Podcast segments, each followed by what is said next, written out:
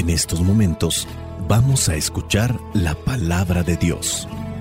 Dispón tu corazón para que el mensaje llegue hasta lo más profundo de tu ser.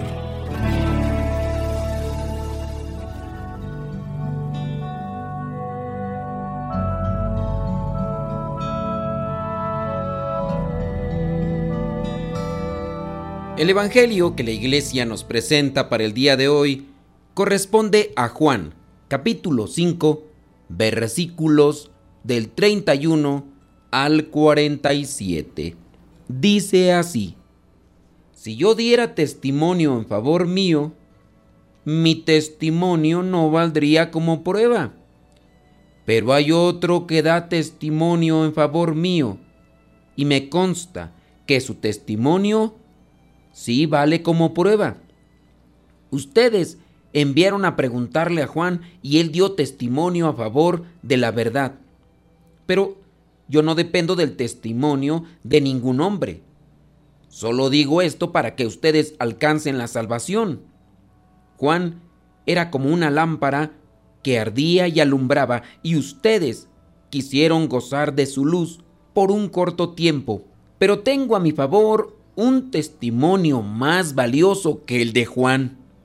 Lo que yo hago, que es lo que el Padre me encargó que hiciera, comprueba que de veras el Padre me ha enviado. Y también el Padre, que me ha enviado, da testimonio a mi favor, a pesar de que ustedes nunca han oído su voz, ni lo han visto, ni dejan que su palabra permanezca en ustedes porque no creen en aquel que el Padre envió.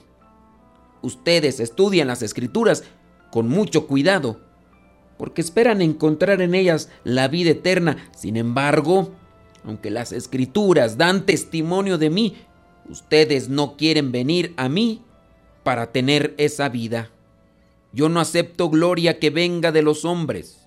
Además, los conozco a ustedes y sé que no tienen el amor de Dios.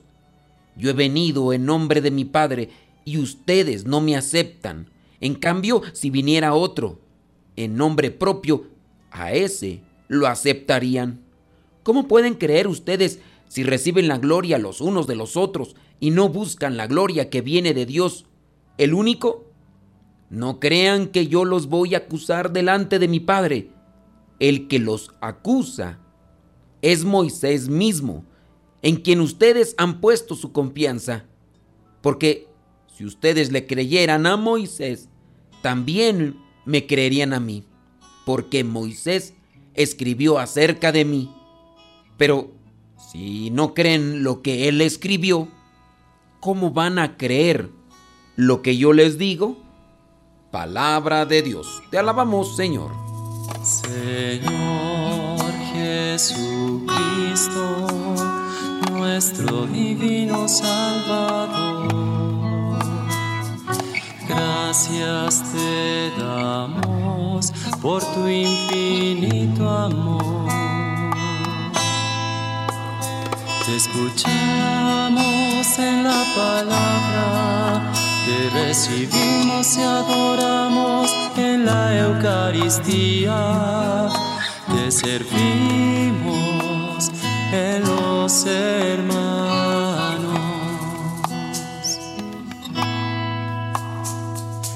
Que seamos misioneros como lo quieres tú, enseñando a los hombres el fuego de tu amor. El Evangelio de Juan queda fuera de los llamados evangelios sinópticos, que en este caso son los otros tres. En el caso de Juan podemos decir que es el intérprete de las palabras de Jesús, porque no está colocando de manera literal tal cual las cosas, sino el sentido pleno de las palabras. Y aquí podría venir el cuestionamiento, entonces nos están engañando porque eh, Juan no está escribiendo tal cual escuchó las cosas de Jesús. Pero yo te puedo decir que en este caso Juan está siendo más teológico y está dándole ese peso espiritual a diferencia de los sinópticos que van describiendo las cosas como se fueron dando. Y en el caso de Juan viene a, a tener una interpretación de los actos, de las palabras de Jesús. Recordemos que Juan es uno de los primeros discípulos, es uno de los primeros apóstoles que comenzaron a seguir a Jesús y en este caso Juan es el último de los apóstoles que muere, porque todos los demás prácticamente murieron mártires. En el caso de Juan fue el único que murió por la edad. Intentaron acabar con su vida, pero no pudieron. Dice la tradición, la tradición, no la Biblia, la tradición dice que lo metieron en una olla con aceite hirviendo y no murió. Ya después lo mandarían como un esclavo o como un cautivo a la isla de Patmos y ahí se desarrollaría incluso esta obra del Apocalipsis, de la revelación. Quedamos entonces en que Juan viene a ser un intérprete del actuar y de las palabras de Jesús. Un buen intérprete debe tener una doble fidelidad. Tú dirás, finalidad. No, fidelidad. Finalidad a las palabras de aquel que habla y fidelidad al lenguaje de aquel que escucha. En el Evangelio de Juan, las palabras de Jesús no son transmitidas materialmente al pie de la letra, sino que son traducidas y transpuestas al lenguaje de la gente de las comunidades cristianas de aquel tiempo que en el que se escribe que es el final del primer siglo allá en Asia Menor. Por este motivo, las reflexiones del Evangelio de Juan no son siempre fáciles de entender. En ellas se juntan las palabras de Jesús y las palabras del evangelista que reflejan el lenguaje de fe de las comunidades a las que se está dirigiendo. No sé si te ha tocado mirar una película, pasa el tiempo y después hay alguien que viene a interpretar la película, alguien que acompañó al director, que conoció el guion y que estuvo acompañando mientras se daba el rodaje. Y no sé si has visto este tipo de películas narradas donde van presentando lo que está en la película, pero lo van describiendo y también interpretando. Se dio esta escena porque el director quería presentar esto y quería dar a entender esto. Entender los escritos de Juan no es sencillo. No basta el estudio erudito, científico, antropológico, histórico de las palabras para poder captar el sentido pleno y profundo de las palabras de Jesús. Es necesario tener en nosotros también una vivencia comunitaria de fe. El Evangelio del día de hoy es un tipo ejemplo de la profundidad espiritual y mística del discípulo amado, el que está escribiendo. En este Evangelio se da una iluminación mutua entre vida y fe. La vida comunitaria ilumina el texto. El texto ilumina la vida. A veces el texto a nosotros no nos dice nada.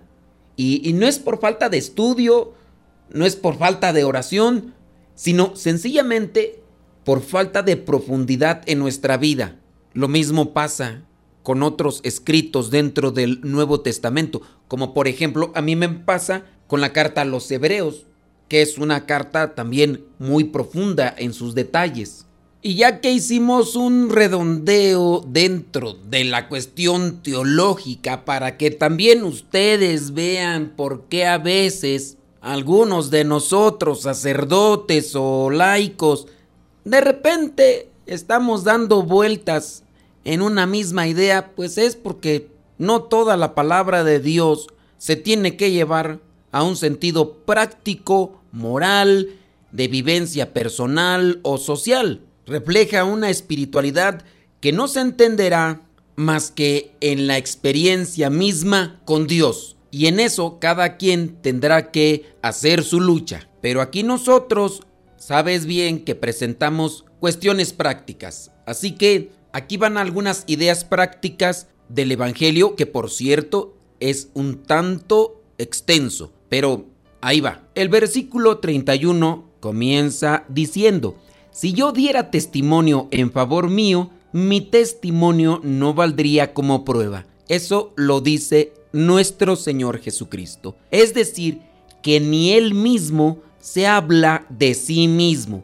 Él no da testimonio de sí. Después dice que ellos fueron a ver a Juan y que Juan hablaba de Jesús. Pero Jesús dice que tampoco depende del testimonio de Juan. En el versículo 36 dice Jesús que tiene a su favor un testimonio más valioso que el de Juan. Tratemos pues de amarrar esto. Ni siquiera Jesús, el Hijo de Dios, da testimonio de sí mismo. Jesús da testimonio del Padre. Él realiza las obras que le dijo el Padre. Ese es su testimonio. Hablando ahora en un sentido práctico, la iglesia tampoco debe dar testimonio de sí misma. Los cristianos tampoco debemos dar testimonio de nosotros mismos. No nos confundamos. Nuestras palabras y nuestra vida tienen que dar testimonio del amor, no de nosotros. Nuestra vida en general no debe de estar enfocada en dar testimonio de lo que somos, debemos de estar enfocados en dar testimonio del amor, de la ternura, de la fuerza de Dios. Lo que dices y lo que haces, que sea un testimonio de Dios.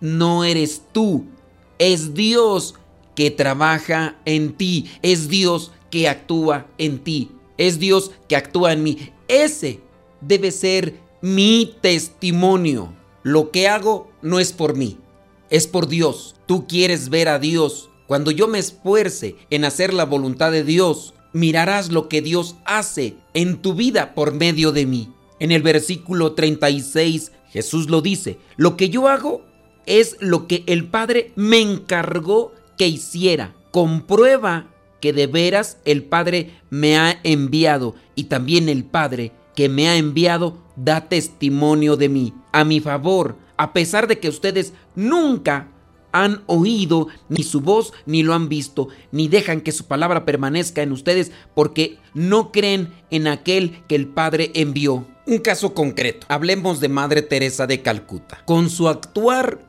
en esta vida, con su actuar en favor de los pobres y necesitados, no dio testimonio de ella. Cuando nosotros vemos su vida, vemos a Dios actuar en una mujer. Ella que dio testimonio de Dios. Dios puede hacer muchas cosas en este mundo, siempre y cuando nosotros seamos nobles a su voluntad y nos esforcemos por cumplir lo que Él quiere en cada uno de nosotros. Soy el Padre Modesto Lule de los misioneros servidores de la palabra. La bendición de Dios Todopoderoso, Padre, Hijo y Espíritu Santo, descienda sobre cada uno de ustedes y les acompañe siempre. Vayamos a vivir la palabra. Lámpara es tu palabra para mis pasos, luz en mi sendero. Lámpara es tu palabra para mis pasos, luz en mi sendero. Luz, tu palabra es la luz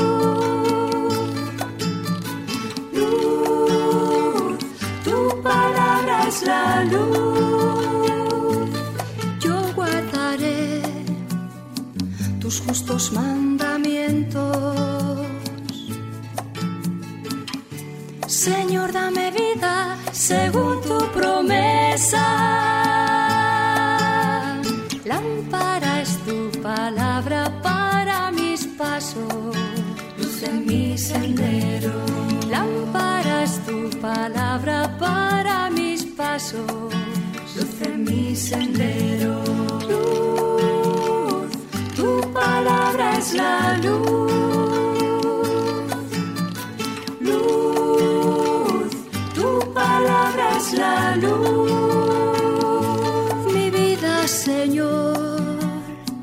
Está siempre en peligro.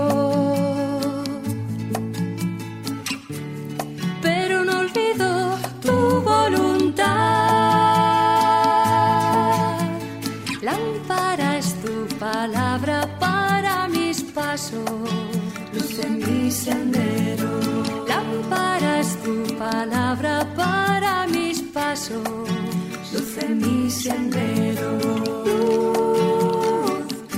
Palabra es la luz. Luz, tu palabra es la luz.